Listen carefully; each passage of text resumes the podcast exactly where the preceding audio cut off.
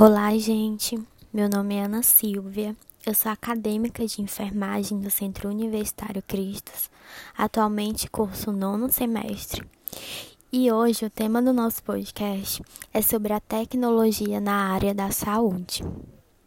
Bom, como todos sabemos, a tecnologia ela vem crescendo anualmente devido à globalização, que faz com que todas as pessoas tenham mais acesso a esse meio da tecnologia, né? E na área da saúde não é diferente disso. Então vamos lá adentrar nesse mundo da tecnologia e entender algumas curiosidades, como, na, como a área da saúde ela vem se adaptando a essas tecnologias, ainda mais nesse tempo de pandemia, né? Bom, devido à atual situação em que o mundo está vivendo, né, a pandemia da Covid-19, a inovação na área da saúde ela está sendo um campo em expansão com possibilidades muito promissoras. Isso porque as tecnologias atuais, elas podem ser aplicadas no dia a dia em clínicas, consultórios, hospitais, em locais que estiverem paciente e até mesmo em locais onde não encontramos paciente. A tecnologia, ela vem para melhorar a qualidade do cuidado do paciente, fazendo com que esse cuidado seja feito de uma forma integralizada entre todos os profissionais que compõem a área da saúde. Mas a gente está falando tanto de tecnologia que tal agora citar alguns tipos de, de tecnologias que existem. Bom, eu vou trazer sete tipos de tecnologias mas se a gente procurar por internet afora, podemos encontrar inúmeras tecnologias que trarão benefícios à saúde do paciente, que é a nossa principal foco, né? O primeiro é o Big Data na saúde. Esse termo, ele vai se, se referir às coletas de dados, por exemplo, como prontuários. Eles vão unir informações do paciente que podem ser usadas na consulta atual e em consultas futuras. Além disso, também existe o nosso ponto 2, que é a telesaúde. Devido ao nosso atual momento, a telesaúde é uma ferramenta que está sendo usada demasiadamente. Muito das consultas dos profissionais de saúde passou a ser via web para facilitar esse acesso, né, esse vínculo entre o paciente e evitar também a aglomeração em que os próprios profissionais eles se exponham e exponham também seus pacientes. Terceiro ponto, a gente vai falar sobre a realidade virtual na saúde. Essa, sem sombra de dúvidas, é a minha favorita. Para mim, ela é muito interessante, porque ela traz uma realidade totalmente diferente do que o paciente costuma ter. É como se fosse um videogame, sabe? Ela é utilizada em muitos pacientes, principalmente os que têm fobia, porque ele vai poder interagir com outras pessoas, vai conseguir tratar traumas, isso tudo através de um óculos que põe ele numa tela virtual. Olha aí que massa, não? E que tá agora aí pro ponto 4. Quem nunca ia assistir um filme ou uma série de ficção científica e viu os cientistas lá todos empolgados no impressor em 3D, e isso daí a gente já pode falar que já saiu muito das telinhas e a gente já pode encontrar em hospitais e consultórios também que trabalham com esse tipo de tecnologia.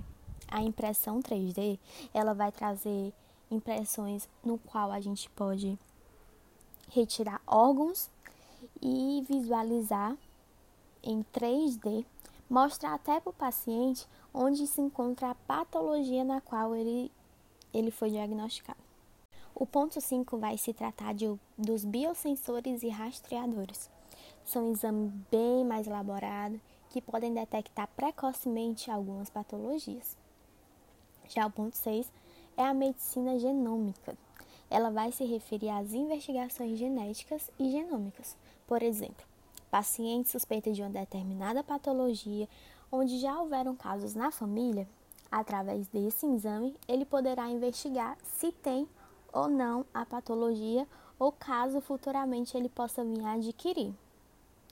Ou seja, sejamos bem francos, né? Essas tecnologias só vieram para agregar ainda mais na medicina e em toda a área da saúde. Porque a partir desses pontos, a gente pode fazer com que o paciente, de uma forma integral, possa ser curado, prevenido e tratado. E citando agora as vantagens da tecnologia, a gente pode falar sobre a redução dos custos. Claro que com essas novas tecnologias surgindo, é preciso um menor custo de investimento para a prevenção, consultas, exames e tratamento. Um exemplo disso é o uso da internet para compartilhamento de arquivos. Além disso, podemos citar também o monitoramento remoto de pacientes e aí, você já ouviu falar sobre algum aplicativo que mostra em tempo real o que está acontecendo com o paciente? Que tal um aplicativo que mostra o total de glicemia que aquele paciente está tendo naqueles determinados momentos? Aí a gente vai ver qual o melhor tratamento para ele, qual a melhor dieta e isso tudo em tempo real. Além disso, isso dá uma autonomia maior para o paciente, já que ele vai ser o seu próprio autocuidado. Vai ter que fazer esses tipos de atividades, avaliando ainda mais o seu estado.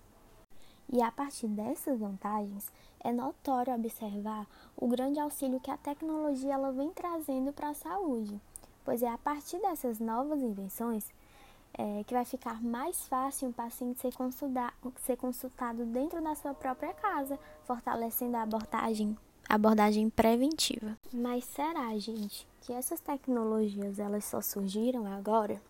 E a resposta é não. Um exame como raio-x, ele pode ser considerado como uma tecnologia. E ele já é bem antigo, né? Por quê? Porque cada vez mais eles vão se aprimorando e tornando o cuidado do paciente como foco principal.